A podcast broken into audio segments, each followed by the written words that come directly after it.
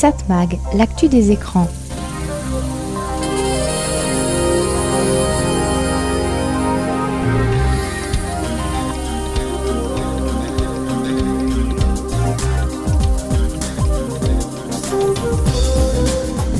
Hello, bonjour, très heureux de vous retrouver sur cette fréquence. C'est Serge Surpin qui vous propose Satmag, l'actu des médias, l'actu de la communication, l'actu des écrans. Comme chaque semaine, on va évoquer ce dont on parle un peu partout.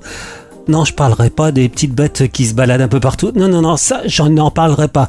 Par contre, je parlerai des grosses bêtes qui se baladent dans les médias.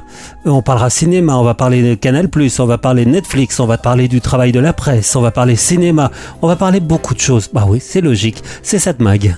Satmag, l'actu des écrans. Et comment ne pas commencer ce Satmag avec une nouveauté, une nouveauté quand même très intéressante. Les Rolling Stones avec Lady Gaga et Stevie Wonder. Eh oui, incontournable. Sweet Sounds of Heaven. Eh oui, logique.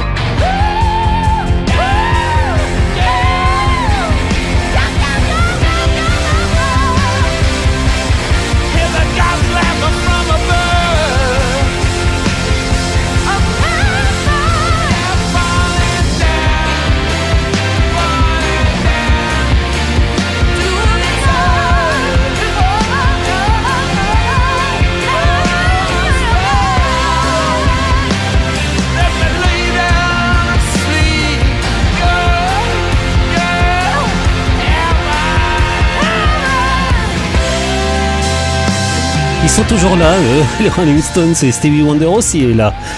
Ainsi que Lady Gaga, mais elle, c'est plus normal.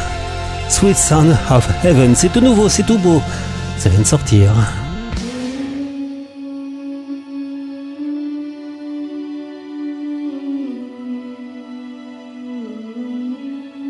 Cette mag, l'actu des médias. Allez, comme il est de tradition dans ce programme, avant de regarder l'actualité des médias cette semaine ou la semaine précédente, on va aller faire un petit tour du côté de l'histoire de la télévision racontée par notre ami Christian Dauphin. Bonjour. La formidable aventure de la télé.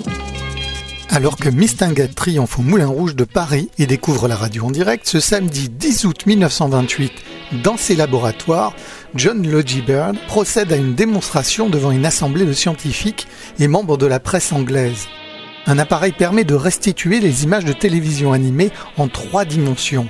L'effet de relief et de profondeur est rendu possible par une prise de vue simultanée à deux caméras et une optique pour chaque œil. L'appareil est baptisé stéréoscope. Dix ans plus tard, en février 1938, il présentera en public au Crystal Palace de Londres la toute première projection de télévision en couleur. En France, pendant ce temps-là, Marc Chauvière, ingénieur en radioélectronique, réalise le 14 février 1931 une caméra vidéo de technologie nouvelle et très performante. Il est aussi le premier à mettre sur le marché un téléviseur en kit destiné au grand public. À partir de 1945, le français Marc Chauvière travaillera également sur des procédés de colorisation et de relief pour la télévision. Changeons d'époque. Le premier jeu interactif de télévision en direct arrive le jour où FR3 est baptisé France 3, ce lundi 7 septembre 1992. La chanteuse Karen Cheryl, alias Isabelle Morizet, présente le personnage Hugo Délire. Tu es prêt? Voilà le rapide du soir.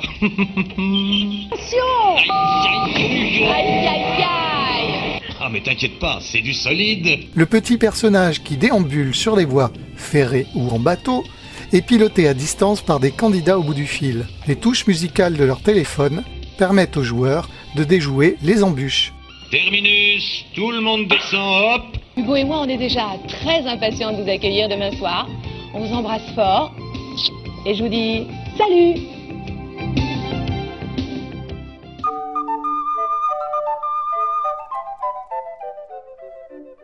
Ce mercredi 12 décembre 1962, à 5 minutes du journal télévisé, un personnage va rendre service à des millions de parents.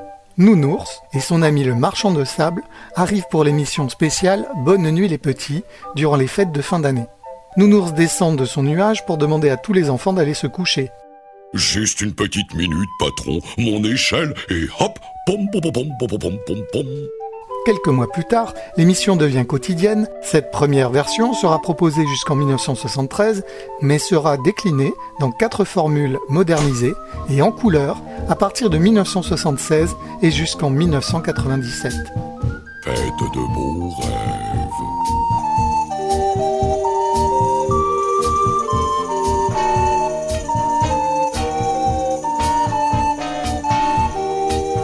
Satmag, l'actu des écrans.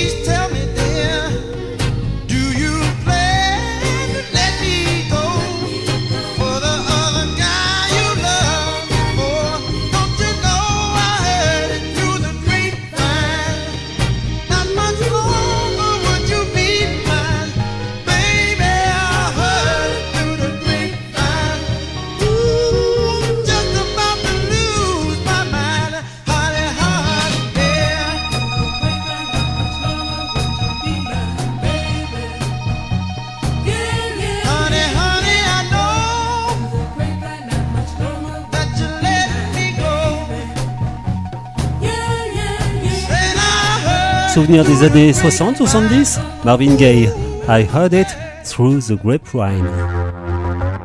Satmag, l'actu des écrans.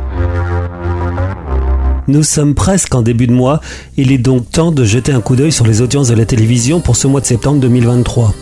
Généralement, quand on analyse les audiences, on fait plutôt des comparaisons avec l'année précédente, à la même époque, le même mois d'une année sur l'autre. Comparer septembre au mois précédent, au mois d'août, une période de vacances ou de repos n'est pas forcément pertinent. Mais pour ce mois de septembre, on a un problème. L'année dernière était un peu particulière. Canal Plus avait coupé la retransmission des chaînes du groupe TF1 dans ses bouquets MyCanal et TNT Sat, et cela du 2 septembre au 4 novembre. On avait alors constaté une baisse d'audience des chaînes du groupe TF1 pendant cette période. Donc logiquement cette année, on aurait dû assister à une forte progression sur un an de l'audience des chaînes du groupe TF1. La chaîne TF1 mais aussi TMC, TFX et LCI. Et c'est en partie vrai, mais pas complètement, loin de là. Si en effet TF1 est la chaîne qui a le plus progressé sur un an, plus 1,7 points, pour atteindre les 19,4% d'audience, les autres chaînes du groupe n'ont pas vraiment progressé. Ni TMC, qui est à 3%, ni TFX, qui était à 1,7%. LCI, en revanche, a pris 0,2 points pour atteindre les 2%. On y reviendra. Il faut dire que cette année, TF1 profite de la Coupe du Monde de rugby, dont elle diffuse les matchs les plus porteurs. Toujours sur TF1, les deux journaux d'information progressent de 3,7 points. Ils représentent 40,3% de part d'audience pour le 13h et 28% pour le 20h, ce qui constitue un record mensuel depuis octobre 2020, hors été, et la meilleure entrée depuis septembre 2013. De son côté, France 2 progresse également, mais dans une moindre proportion, plus 0,3 points. Elle atteint les 15,2% de part d'audience. La chaîne a enregistré sa meilleure audience en prime time depuis 2006 et cela évidemment avec la diffusion du match France-Namibie qui a été suivi par 10 700 000 téléspectateurs, 48% de part d'audience. L'édition spéciale autour de la visite du roi Charles III a été suivie le 20 septembre par 5 700 000 téléspectateurs. Quant à la visite du pape à Marseille, messe comprise, elle a été vue par 5 millions de personnes sur France 2 et France Info. Côté magazine, Complément d'enquête a réalisé sa meilleure audience depuis un an, et cela grâce à la enquête sur le système Leclerc, 1 200 000 téléspectateurs. France 3 M6 au même niveau, 8,6%, mais France 3 7,04 points, alors qu'M6 progresse très légèrement de 0,1 point. Sur France 3, on sait que l'info a été retravaillée. On n'a plus de journaux nationaux, tout est passé en régional. La nouvelle offre connaît des débuts prometteurs. Le ICI 12-13 est presque stable sur un an. Le 19-20 est en hausse de 0,4 points. Quant à M6, de belles audiences pour les matchs de rugby, évidemment, qui compensent les audiences médiocres des soirées. Dans ce que l'on appelle l'univers TNT, C8 devant TMC. C8 est à 3,2% de part d'audience, stable sur un an. TMC également stable, 3%. Mais Quotidien a signé son meilleur lancement de saison, 1 800 000 téléspectateurs en moyenne. Les 4 chaînes d'infos représentent 8,4% de l'audience totale de la TNT, un chiffre à peu près stable. Si BFM est toujours en tête des audiences des chaînes d'infos, elle est à 3,1%, elle perd quand même 0,4 points sur un an, alors que CNews et LCI annoncent toutes les deux des records historiques. Malgré les polémiques, c'est donc CNews qui progresse le plus. Quant à France Info, elle est à 0,8 points, c'est un chiffre à peu près stable. A noter que vous regardez la télévision en moyenne 3h12 minutes par jour en baisse de 7 minutes sur un an. Voilà, c'était donc les audiences de la télévision pour le mois dernier, des chiffres mesurés par Médiamétrie et analysés en collaboration avec nos confrères de Satellifax. Satmag, l'actu des écrans. Je fais des pliages de papier pour avoir la grâce d'un signe. À quoi faudrait-il ressembler pour être digne de toi? Les amours adultes, j'en suis sûr. Comme à la pêche à la ligne, la sirène aura à l'usure. Elle est maligne comme toi. Ma plus précieuse compagnie. Je cherche d'autres étoiles dans la nuit. Sans ta précieuse compagnie, je cherche. Je veux profiter de mes 20 ans, jusqu'au moins 120 ans. Des cheveux bruns, des cheveux gris, des cheveux blancs. Aimer à me niquer le cœur, jusqu'à aimer mon corps. Et puis m'endormir aux aurores. Je veux profiter de mes 20 ans, jusqu'au moins 120 ans. Des cheveux bruns, des cheveux gris, des cheveux blancs. Une fois essoré la douleur, quelle couleur prendra mon cœur? Quelle couleur prendra mon cœur? Et les secondes se comptent en heures Je sais pourtant qu'on manque de temps À quel âge a-t-on moins peur? Dis-moi maman Dois-je rire à mon lit, mais les dents Hurler à me plier En cas de voir mille amis, voir mille amants Le cœur brisé me rendre malade ma plus précieuse compagnie. Je cherche d'autres étoiles dans la nuit. Sans ta précieuse compagnie, je cherche. Je veux profiter de mes 20 ans, jusqu'au moins 120 ans. Des cheveux bruns, des cheveux gris, des cheveux blancs. Aimé à me niquer le cœur, jusqu'à aimer mon corps. Et puis m'endormir aux aurores. Je veux profiter de mes 20 ans, jusqu'au moins 120 ans.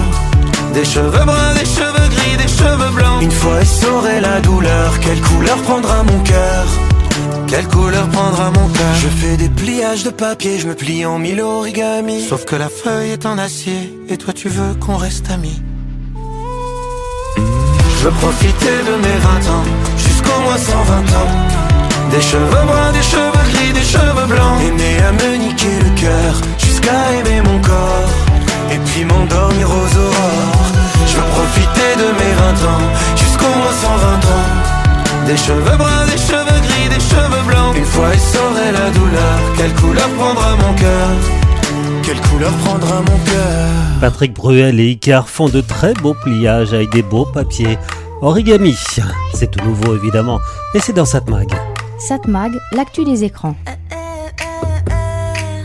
Bon, pour terminer avec les chiffres, on va jeter un coup d'œil sur les audiences de la télévision la semaine dernière, autrement dit pour la période du 25 septembre au 1er octobre 2023. Je vous rappelle que ce sont des chiffres publiés par Médiamétrie et analysés en collaboration avec nos confrères de Satellifax. D'abord, euh, il faut remarquer que vous regardez en moyenne la télévision 3 heures 8 minutes par jour. C'est 6 minutes de moins que la semaine précédente. TF1, bah TF1 évidemment la première chaîne de France, mais TF1 est stable avec une très légère baisse de 0,1 point. TF1 est à 17,9% de part d'audience. Évidemment, tout dépend des cases et il y a de bons résultats grâce à la diffusion de la Coupe du Monde de rugby. Pour le reste, c'est parfois moyen. La chaîne est en recul sur trois soirées, notamment le samedi avec 30 ans d'émissions cultes, vues, revues et rabâchées. Enfin, bon voilà. France 2, France 2 euh, accuse la plus forte baisse de la semaine. France 2 à 15% d'audience, moins 1,1 point.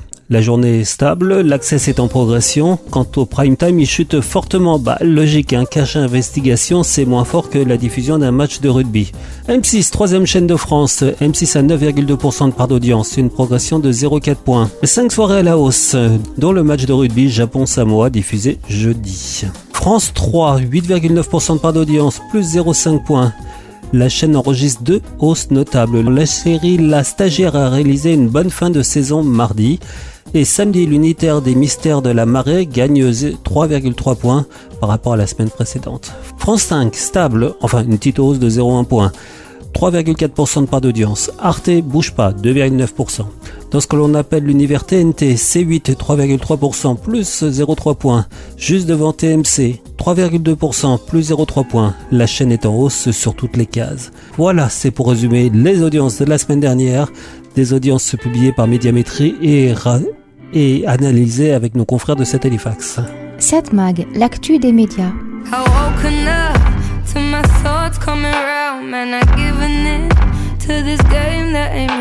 I figured out where do you go if you can't play games? Play me, play. God, the love was overrated. You know what you were doing and you know what you were saying. Why'd you point the blame when it's you you should be blaming? I wish you found the man that you thought I'd want to be with. I wish you found the man that you thought I should have been with.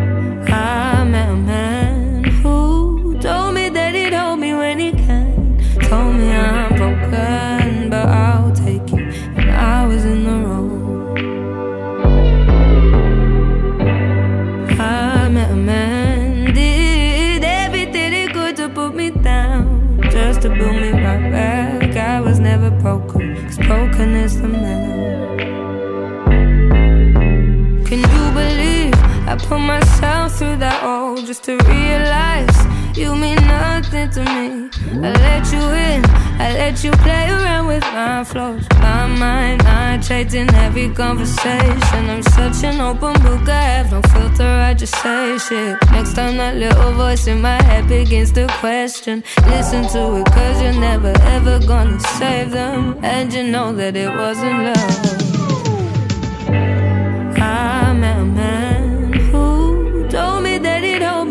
Elle avance doucement mais sûrement avec un immense talent. Georgia Smith, Broken is the Man.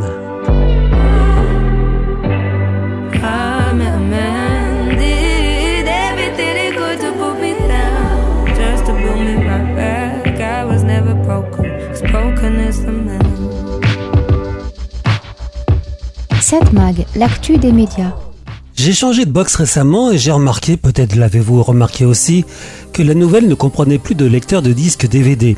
C'est symptomatique d'une évolution radicale de la manière dont nous regardons les films à la télévision, des films à la demande. Plus rien ou presque ne passe par le modèle physique, avec un DVD ou un Blu-ray ou encore pour les plus anciens, une cassette. Maintenant, on passe par des sites de vidéo à la demande, quel qu'en soit le modèle. La preuve, on apprend que Netflix ferme son service de location de DVD aux États-Unis. Netflix est d'ailleurs le symbole de cette évolution. Rappelons-nous, et là je parle une fois de plus d'une histoire que les plus jeunes ne connaissent pas ou peu, donc rappelons-nous qu'au départ, on achetait ou louait des cassettes vidéo, cassettes que l'on plaçait dans un appareil qui s'appelait les magnétoscopes. Ah, les magnétoscopes. Pour la première fois, dans les années 70, on pouvait enregistrer un programme à la télévision et le regarder plus tard. La qualité de l'enregistrement n'était pas terrible, mais on était content de pouvoir le faire. Et c'est alors que sont apparus des magasins d'un nouveau type, les vidéoclubs, où on louait des cassettes qu'on devait ramener rapidement, sous peine de les payer plus cher. Puis sont arrivés des disques pour regarder les films, d'abord très grands, les laserdiscs, vite remplacés par les DVD, plus pratiques. Les vidéoclubs ont suivi le mouvement, et cela avec la création de grandes chaînes de magasins comme en France Vidéo Future ou aux États-Unis Blockbuster. En 1998, toujours aux États-Unis, fut créé Netflix qui simplifiait la location des films. On était alors passé au DVD, facilement envoyable par la poste. Au fait, si vous ne le savez pas, le nom Netflix vient de la contraction de deux termes, Internet et Flix, un mot familier pour désigner en anglais les films. Justement, Netflix proposait un catalogue de films à choisir sur un site internet. Un clic et on recevait le film à la maison via des enveloppes rouges et on renvoyait le disque par la même méthode, par la poste. Pas question de vidéo à la demande à l'époque, Internet n'était pas assez rapide, mais ça sera possible à partir de 2007. Au début, Netflix a marché moyennement à tel point que ses dirigeants ont voulu vendre leur entreprise. Le leader des vidéoclubs américains Blockbuster a refusé. Dommage pour eux, Netflix est toujours là, pas Blockbuster. D'ailleurs, tous les vidéoclubs ont fermé. Le dernier, c'était à Lyon, en France. Il a fermé à l'été 2023. Entre parenthèses, en France, un visionnaire qui s'appelle Rodolphe Belmer a voulu que son entreprise rachète Netflix. Il était le numéro 2 de Canal+. Le numéro 1 de l'époque a refusé. Erreur. D'ailleurs, Rodolphe Belmer est devenu depuis le patron de TF1. Mais ça, c'est une autre histoire. Autre visionnaire, Steve Jobs, le patron d'Apple, qui estimait depuis 2012 que ses ordinateurs ne devaient plus avoir de lecteur de disques, qu'ils soient audio ou vidéo. Donc pour aller vite, la vidéo à la demande via Internet a rapidement remplacé le marché physique du DVD ou Blu-ray. Aujourd'hui, qui achète encore des DVD Les grands studios ne misent plus sur ce marché, mais plutôt sur leur plateforme de vidéo à la demande. Et là donc, on apprend que Netflix ferme son service de location de DVD à la demande aux États-Unis. Nous en France, on est presque étonné que ce service existait encore. Bon, maintenant je vous laisse. Comme je vous l'ai dit, je n'ai plus de lecteur de DVD sur ma box, donc je vais aller en acheter un, indépendant, à brancher sur ma télé. Non pas parce que je vais acheter de nouveaux DVD, mais pour pouvoir lire mes DVD que j'ai dans ma bibliothèque. Pardon, ma vidéothèque. Je vais quand même pas les jeter. Enfin, pas tout de suite. 7 Mag, l'actu des médias. On a Monday, can I see you? Can I check my numbers? Cause I want to. I know it's annoying how much I do. Spending you the day that I want. The day that I want. Another day then. To.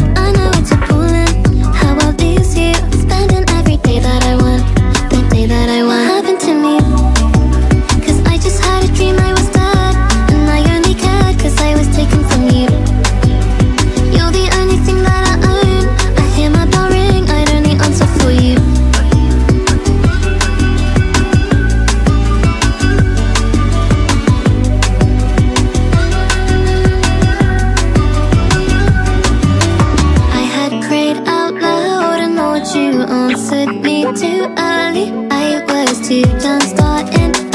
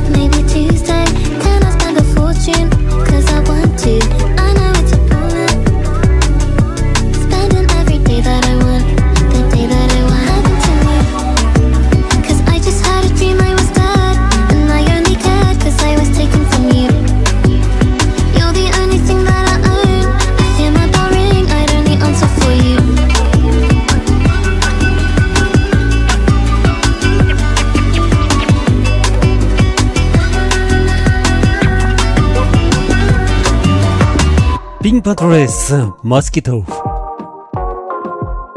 Satmag, l'actu des médias. Ah, c'est bon vieux générique de la télévision. Celui-là date de 1967. Il est signé Gérard Calvi. Pour l'anecdote, il a aussi signé pas mal de musique, dont le premier indicatif de France Info.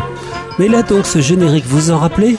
Ça vous dit quelque chose? En tout cas pour ceux qui sont les boomers, puisque l'émission qui l'accompagnait s'est arrêtée en 1980. Donc quelle émission? Eh bien c'est Monsieur Cinéma, diffusé sur la seconde chaîne dès 1967, chaîne devenue Antenne 2 par la suite. Dans ce programme déjà on parlait de l'actualité du cinéma. Si j'évoque ce programme aujourd'hui, c'est que Monsieur Cinéma comprenait aussi un jeu dans lequel deux candidats devaient répondre à différentes questions sur le 7e art. Le gagnant devenait Monsieur Cinéma. Certains se rappellent de la mémoire phénoménale encyclopédique de certains candidats. Je pensais à ce programme, et donc à ce jeu, quand j'ai lu un dossier de l'ARCOM qui affirme qu'il y aurait 33 751 films sortis en salle entre 1950 et 2021. Entre parenthèses, heureusement que c'est l'ARCOM qui nous a sorti ce chiffre, car dans la version gratuite de ChatGPT, bah j'ai pas trouvé de bonne réponse. ChatGPT me conseille d'aller me renseigner sur des sites spécialisés pour avoir la bonne réponse, justement. Par contre, avec l'argent conversationnel du moteur de recherche Bing de Microsoft, qui travaille lui aussi avec ChatGPT mais avec une version plus récente, là j'ai trouvé pas mal de données. Normal, car l'étude de l'ARCOM qui donne ces chiffres date de 2022 et que ChatGPT, version de base, arrête ses recherches pour l'instant à 2021. Puisque j'en suis à tester les différents outils d'intelligence artificielle, je note que Bard, l'outil de Google, qui est encore en version expérimentale, lui est plus précis. Il me donne en plus le nombre de films sortis par décennie. Mais l'objet de ma chronique aujourd'hui n'est pas un test de ChatGPT et ses équivalents, mais le cinéma. Donc 33 751 films sortis entre 1950 et 2021. Est-ce qu'un candidat à un jeu serait capable de se rappeler tous les noms de ces films? À mon avis, c'est impossible. Cela dit, 33 751 films sur 71 ans, ça donne une moyenne de 475 films par an. Bon, c'est pas tant que ça, surtout quand on sait, en tout cas quand on apprend quand on recherche un peu sur internet, qu'il y a chaque année 78 000 livres qui sont déposés à la BNF. Si je compare ces deux industries culturelles totalement différentes, le cinéma et le livre, c'est que bon nombre de livres sortis sont introuvables, que cela soit sur papier ou en numérique. C'est dommage, mais vu la quantité, impossible de rendre tout disponible. Et du côté du cinéma, qu'en est-il? Est-ce qu'on peut trouver, regarder d'une manière ou d'une autre, les films sortis en France? Avec la multiplication des plateformes, gratuites ou payantes, et même le piratage, on pourrait croire qu'on peut trouver un peu tout. Eh bien non, pas du tout. Seuls 43% des films sortis entre 50 et 2021 sont disponibles légalement. Si on rajoute à cette estimation l'offre illégale, c'est pas joli de pirater on arrive à 53% de disponibilité. Plus un film est ancien, moins il est visible. Sur les films sortis en salle dans les années 50, seuls 16% sont disponibles dans l'offre légale, tandis que cette proportion monte à 79% pour les années 2010. Je comparais livre et cinéma, mais si je prends la musique, on arrive à mon avis à des proportions pas si éloignées. J'ai ressorti mes anciens vinyles pour essayer de les convertir en numérique. J'ai vérifié, pas mal d'entre eux ne sont pas disponibles dans les offres légales. J'ai pas regardé du côté des offres illégales, mais à mon avis, ça doit pas être beaucoup mieux. C'est dommage qu'une grande partie de la création cinématographique, musicale et celle des livres publiés soit si peu disponible. Satmag, l'actu des médias. Moi, je te préférais avant. T'étais peut-être moins parfaite, mais justement. T'étais pleine de doutes, t'avais pas d'argent, t'en avais rien à foutre, c'était pas important. Oh Julia, moi, je te préférais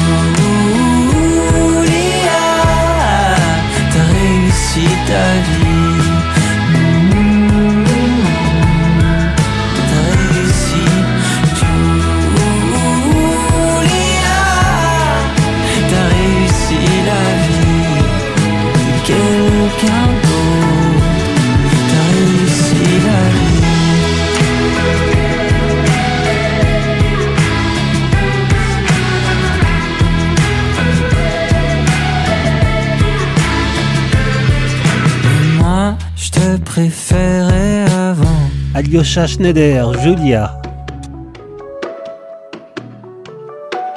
7 Mag, l'actu des médias.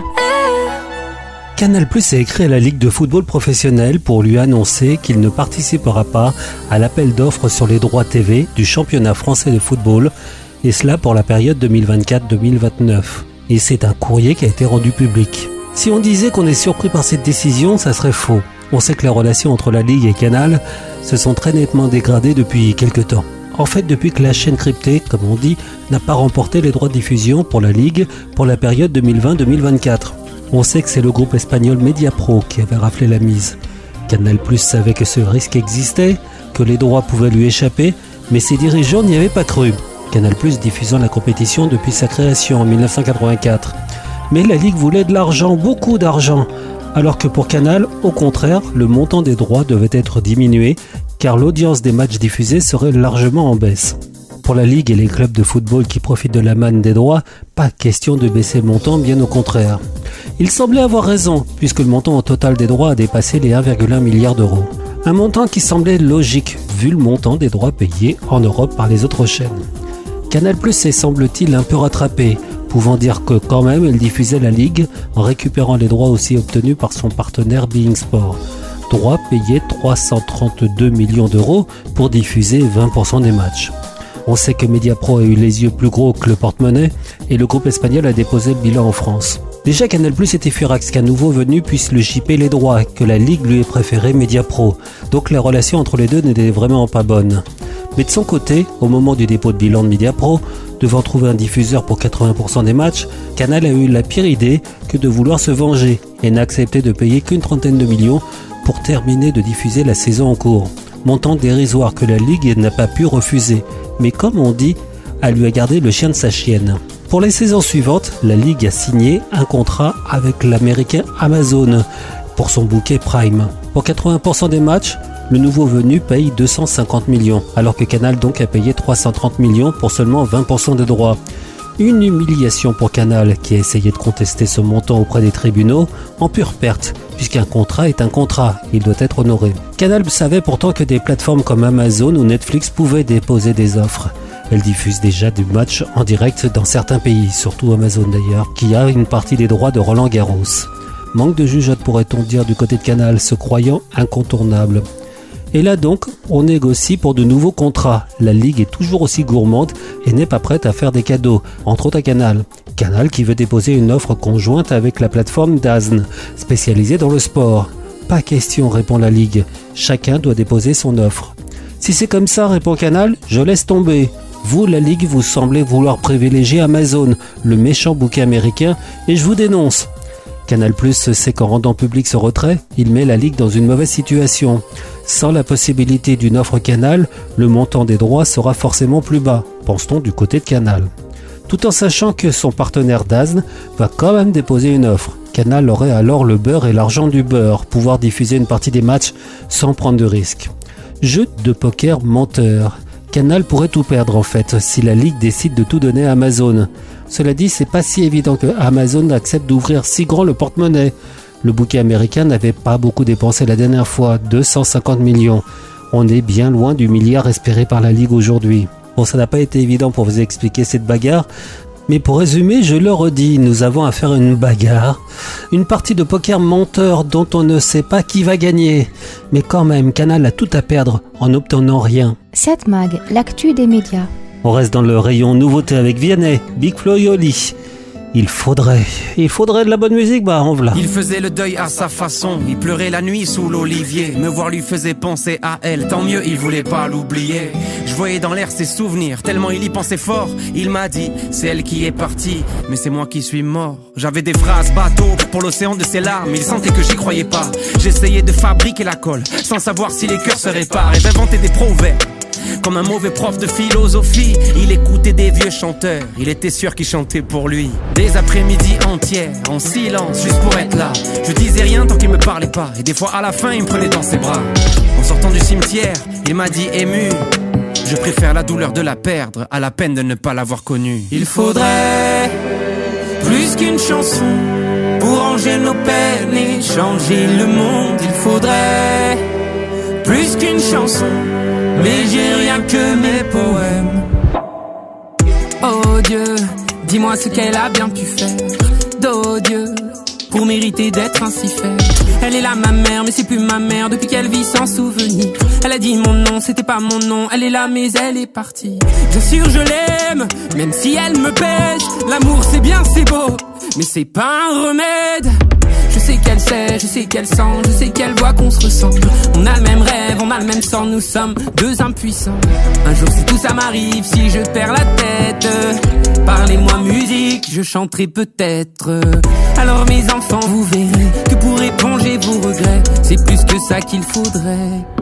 Il faudrait plus qu'une chanson pour ranger nos peines et changer le monde. Il faudrait mais j'ai rien que mes poèmes. Y'a ces soirs d'angoisse quand t'es seul chez toi, envie d'espace, envie d'espoir, besoin d'y croire, tu connais l'histoire, tu es sur les plaquettes de cachet mais tu sais bien que c'est provisoire, c'est illusoire, à haute voix tu te dis ressaisis-toi, tu demandes au ciel qui te sauvera, mais la personne qui te sauvera est celle qui a dans ton miroir. Apaise ton mal avec ces quelques notes, la musique y a que ça qui te réconforte, ouais, ça va aller, aller. Briser le putain de mauvais sort. T'as fermé les stores, t'es pas lucide quand la douleur est trop forte et ça tape encore. Tu tournes en rond dans l'appart comme si t'allais trouver une nouvelle porte. Ça va aller, aller, même si tu sais. Il faudrait plus qu'une chanson pour ranger nos peines et changer le monde. Il faudrait plus qu'une chanson, mais j'ai rien que mes poèmes. Pardon.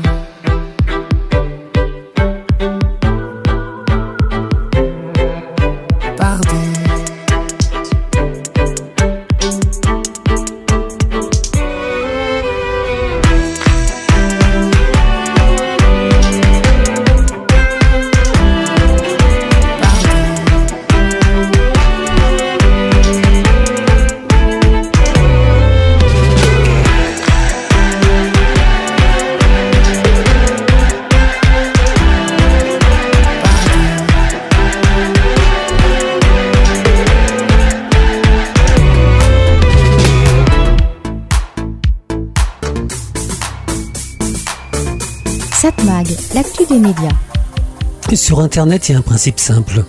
Le payant n'est pas la règle. Et quand le payant est la règle, c'est pas pour longtemps. Le gratuit a tendance à prendre vite sa place. Principe qui fait que le Minitel, invention française, n'a pas duré très longtemps, remplacé par Internet. Pourtant, le Minitel, c'était bien pratique. Même si la qualité de l'image était supposée être très limite, mais ça aurait pu s'améliorer. Avec le Minitel, le financement d'un site était logique. On paye pour voir. Tout travail ou presque méritant juste rémunération. Mais les Américains, eux, ont préféré miser sur le gratuit, financé par la pub. Logiquement, le public a préféré le gratuit. Il est vrai que du côté Minitel, l'innovation n'avançait pas très rapidement. Mais je suis certain que si les Américains s'y étaient mis, ils auraient fait avancer le truc. Mais donc Internet, c'est principalement du gratuit et de la pub. Tout le monde s'est précipité sur ce principe et les éditeurs, ceux qui géraient les sites, ont espéré que la pub financerait tout. Je rappelle qu'au début, on plaçait sur nos sites des bannières qui étaient commercialisées et qui étaient supposées rapporter de l'argent. On a vite déchanté. La pub s'est rapidement développée sur le net, mais ce sont les grandes sociétés américaines qui ont raflé le marché, ce que l'on appelle les GAFAM. Alors oui, ces GAFAM auraient pu être françaises, ou en tout cas non américaines. Mais à part sur des marchés arbitrairement protégés, on s'est fait dépasser par ces entreprises qui ont su bien miser sur le net. Si l'ancêtre d'Internet était français, on a rapidement été dépassé. En France, on avait aussi l'ancêtre d'Excel. Il n'a pas résisté face au compresseur Windows ou équivalent. Si Nokia a dominé le marché des téléphones sans Internet, c'est Apple ou Samsung qui ont su mettre sur le marché de vrais smartphones avec accès à Internet. Il y a eu de nombreux livres et thèses qui ont tenté d'expliquer cette domination non européenne. Il y a eu plein de bonnes raisons. Mais rappelons-nous par exemple qu'Amazon est resté très longtemps déficitaire. Je doute que des investisseurs européens ou encore plus français auraient tenu si longtemps à attendre d'éventuels bénéfices. Apple a eu à sa tête Steve Jobs, un homme génial, visionnaire. Sans lui, la marque ne serait pas devenue ce qu'elle est aujourd'hui. Son successeur a su maintenir le cap. Samsung en Corée fait partie d'un grand conglomérat, etc. Tout cela pour dire que on est parti sur le principe que tout ce qui est sur internet est gratuit ou presque, et les outils qui permettent de naviguer sur le net sont vendus par contre cher, très cher, mais on accepte de payer pour le rêve. Et quand ce qui domine sur internet est payant, assez rapidement, une vague du gratuit vient bousculer tout cela. Regardez la télévision, gratuite d'abord, pour devenir payante avec des bouquets ou plateformes, mais le gratuit semble vouloir renverser tout cela. Gratuit financé par la pub. Netflix était payant, maintenant c'est sa version avec publicité qui devient la plus rentable. Idem pour les autres bouquets comme Disney. Et des sigles comme la FAST, la télévision gratuite, diffusée sur le net uniquement et sur les télés connectées, font leur place. Idem pour la VOD, des plateformes comme Netflix, mais gratuites. On les regardait avant de haut en glossant sur la qualité de leur contenu. Ça va pas durer longtemps. La pub arrive, les programmes vont suivre. Même en France, on apprend ainsi que le groupe Altis va lancer 8 chaînes en fast en début 2024, dont des chaînes d'information. Il y aura aussi de nouvelles radios. Tout cela, ça sera gratuit. 7 Mag, l'actu des médias. Lost in my thoughts and for hours of time, and it's making me feel like I am not alone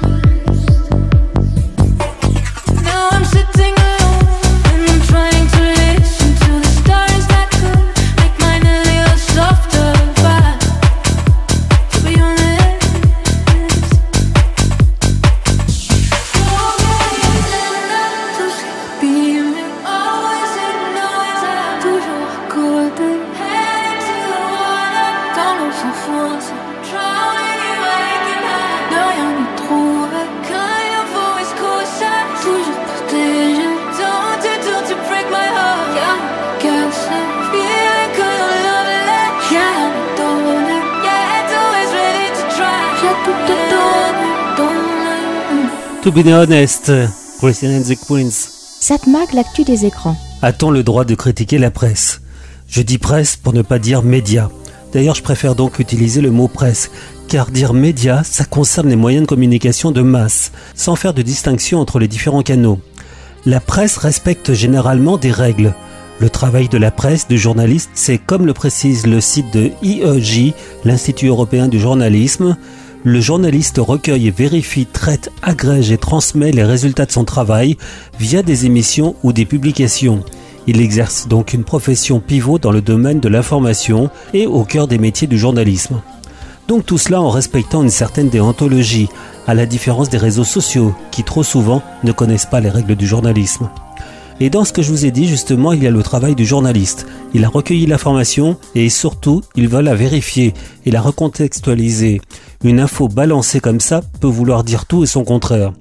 Surtout, le journaliste doit rester neutre, ne pas se laisser influencer par ses propres idées politiques. Alors je sais, c'est impossible. Ce que l'on pense influence forcément notre travail de journaliste. On doit en être conscient et lutter contre la facilité. Pourquoi je dis cela? Eh bien, je viens de me faire traiter de conspirationniste parce que je critiquais sur Facebook le travail d'un journaliste, un localier du Parisien. On appelle les localiers ceux qui traitent les informations locales, c'est pas péjoratif. Donc un localier du Parisien qui, chaque fois qu'il écrit sur la ville où je vis, critique la municipalité en se basant uniquement sur sa source, une personne de l'opposition municipale connue pour balancer de fausses informations. Déjà, la plupart du temps, le journaliste du Parisien ne dit pas que cette dame fait partie de l'opposition, opposition qui s'est d'ailleurs divisée à son sujet. Mais donc le localier sort des infos, la plupart du temps fausses, et pas vraiment vérifiées. Une fois par exemple, il a écrit qu'il y avait un problème de drogue dans ma ville, alors qu'il n'avait entendu qu'un seul témoignage sur ce sujet. Je rappelle qu'un journaliste donc ne doit pas sortir un article sans avoir trois sources différentes qui confirmera ce qu'il va écrire. C'est la base du travail. Donc je critique le travail de ce journaliste et voilà qu'on me répond que, enfin certains qui sont d'accord avec la dame accusatrice, me répondent que critiquer le travail d'un journaliste, c'est antidémocratique. Quoique, à mon avis, ça doit être les premiers à critiquer le travail des autres journalistes, mais bon. Et là donc je dis non. On a le droit de critiquer un journaliste. Personne n'est au-dessus d'être critique. Même moi d'ailleurs. Mais bon. Un journaliste peut faire mal son travail et on a le droit de le dire. Par contre, il faut avoir des arguments précis, clairs. Pas dire ils sont tous pourris, ils sont tous des vendus ou je ne sais quoi. Je prends un exemple. Je lis sur le site de France Info, l'homme d'affaires tchèque Daniel Shrezinski vend ses parts du journal Le Monde au milliardaire Xavier Niel. Les deux sont des hommes d'affaires et les deux sont des milliardaires. Pourquoi faire une telle différenciation entre les deux? Et d'ailleurs, je remarque que ce titre revient dans beaucoup de médias, donc j'en déduis que l'info vient de l'AFP. C'est le cas. Une info très orientée. Autre exemple d'information qui pose problème, j'en ai parlé dans cette chronique récemment, tous ceux qui affirment que l'ancien présentateur de TF1, Roger Giquel, faisait du sensationnalisme en disant dans son journal que la France avait peur, alors que justement il dénonçait cette peur. Ou encore cette autre citation, Michel Rocard qui dit La France ne peut pas accueillir toute la misère du monde, en oubliant la fin de la phrase, mais elle doit en prendre sa part. Ça change tout. Remarquez, même le président de la République a oublié cette seconde partie de phrase dans son interview récente sur TF1 et France 2. On a donc le droit de critiquer le travail de la presse, elle n'est pas irréprochable, d'ailleurs elle ne peut pas l'être. Et personne n'est irréprochable. Mais en tout cas, la presse et les journalistes doivent pouvoir se remettre en question. Et comme cela, on se rappellera que la presse reste le garant de la démocratie. Satmag, l'actu des médias. Ma génération, elle a elle a tout oublié des révisions du bac. Elle veut un dealer, pas trop loin de la fac. Elle a grandi, elle s'en branle du regard des gens. Elle veut un coup d'un soir, mais qui dure deux ans. Elle faisait des tours géantes en capla et le tour du monde sur Encarta. Elle grattait une piscine pour passer le mois d'août. Elle comptait des centimes pour s'acheter une couille de mammouth. Deux fois plus de cadeaux, les parents séparés. Elle s'est inscrite à la salle, mais n'y est jamais allée. Le lait, toujours après les chocs à pic. Elle assume pas, mais elle a dansé la tectonique. Défoncée, elle mate les zinzins de l'espace. Elle écrivait des trucs au blanco sur l'ISPAC. High School Musical. Anna Montana, karaoké du lac du Connemara. Accéléré, des rats, des ré, personne comprenait, mais tout le monde chantait. Dans son salon, elle a des panneaux de chantier. Elle les collectionne quand elle est bourrée. Je vous parle d'un temps que les moins de 20 ans ne peuvent pas connaître. Je vous parle d'un temps que les moins de vous. C'était mieux avant, remonter le temps. Premier cheveux blancs, j'ai pris un coup de vieux. C'était mieux avant, remonter le temps. Premier cheveux blancs, j'ai pris un coup de vieux.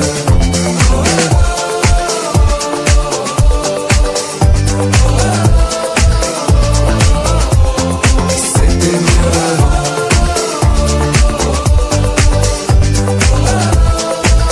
J'ai pris un coup de vieux. Bientôt 40 piges, j'ai connu Zelda. J'ai vu jouer Régine et JJ Okocha. Génération Spleen, Booster ou 103. Les années défilent. qui se souviendra?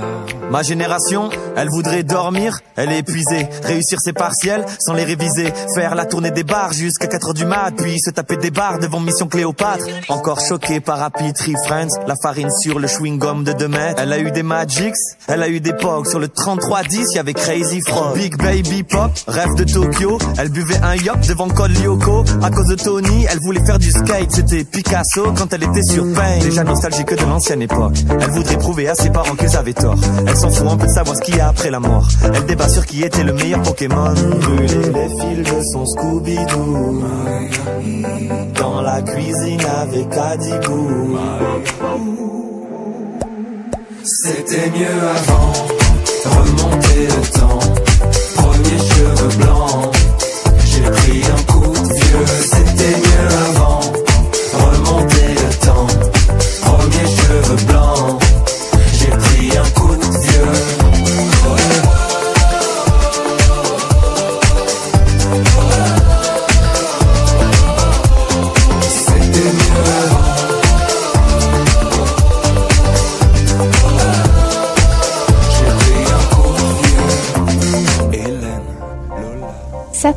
L'actu des écrans.